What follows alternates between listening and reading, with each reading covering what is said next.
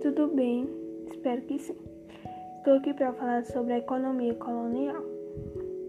Ao se decidir pela colonização do Brasil, iniciada por volta de 1530, a coroa portuguesa tinha pela frente três desafios.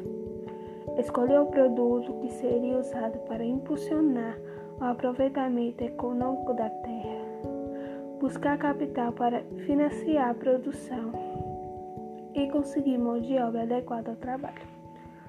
O produto escolhido para dar início à colonização foi o açúcar de cana, especiaria de elevado valor na Europa.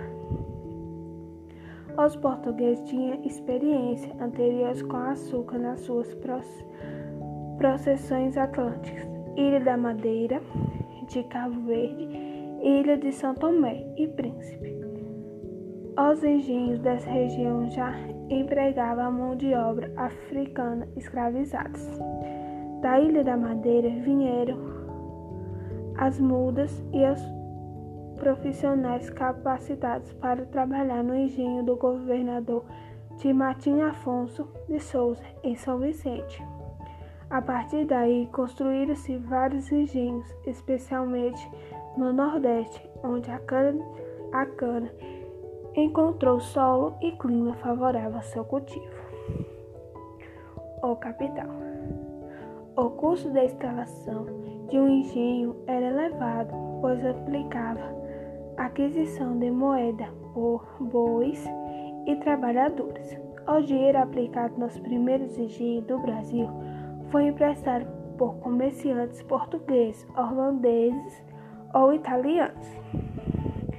Já a partir do século XVII, os capitais investidos na economia canavieira foram obtidos na própria colônia.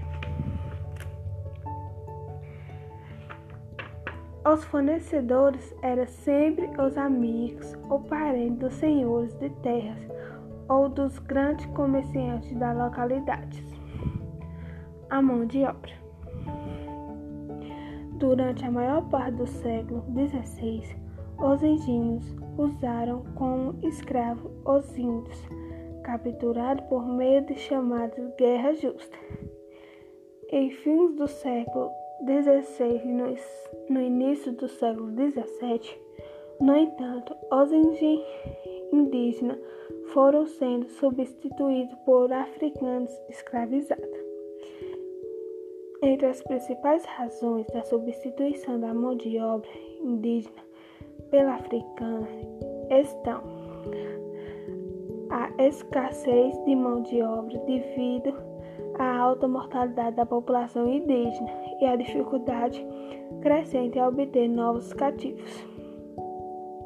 A habilidade dos africanos em funções como mestre de açúcar, puragador, ferreiro, caldeireiro e etc.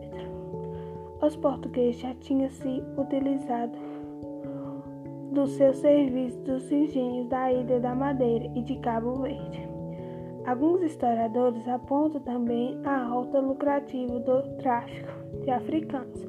O tráfico atlântico dava lucro ao desenvolvidos no negócio, fossem eles traficados europeus chefes africanos, mercadores do Brasil ou reis de Portugal, que cobravam impostos sobre esses comércios. Diversidade agrícola. A lavoura canavieira foi, como se sabe, o principal setor da economia colonial. Mas no Brasil se produzia também outros gêneros, como fumo, aguardente, carne, couro, farinha, algodão, além de cacau, castanha do Pará e salsa, que servia tanto à exportação quanto no mercado interno colonial. No Brasil colonial, a falta de alimentos e seu elevado preço incentivou pequenos lavadores a se dedicar às plantações de mandioca, milho, feijão, entre outros. Por vezes, propriedades que utilizava escravo como mão de obra também produzia alimentos destinados à venda. Esses é, eram vendidos tanto para a população dos engenhos quanto para a das cidades brasileiras. Seu destino, portanto, era o mercado interno. A pecuária colonial, por sua vez, foi responsável pela ocupação de boa parte do sertão do Brasil e se constitu... Constitu... constituiu um setor decisivo da economia colonial. Espero que goste. Tchau e um beijo.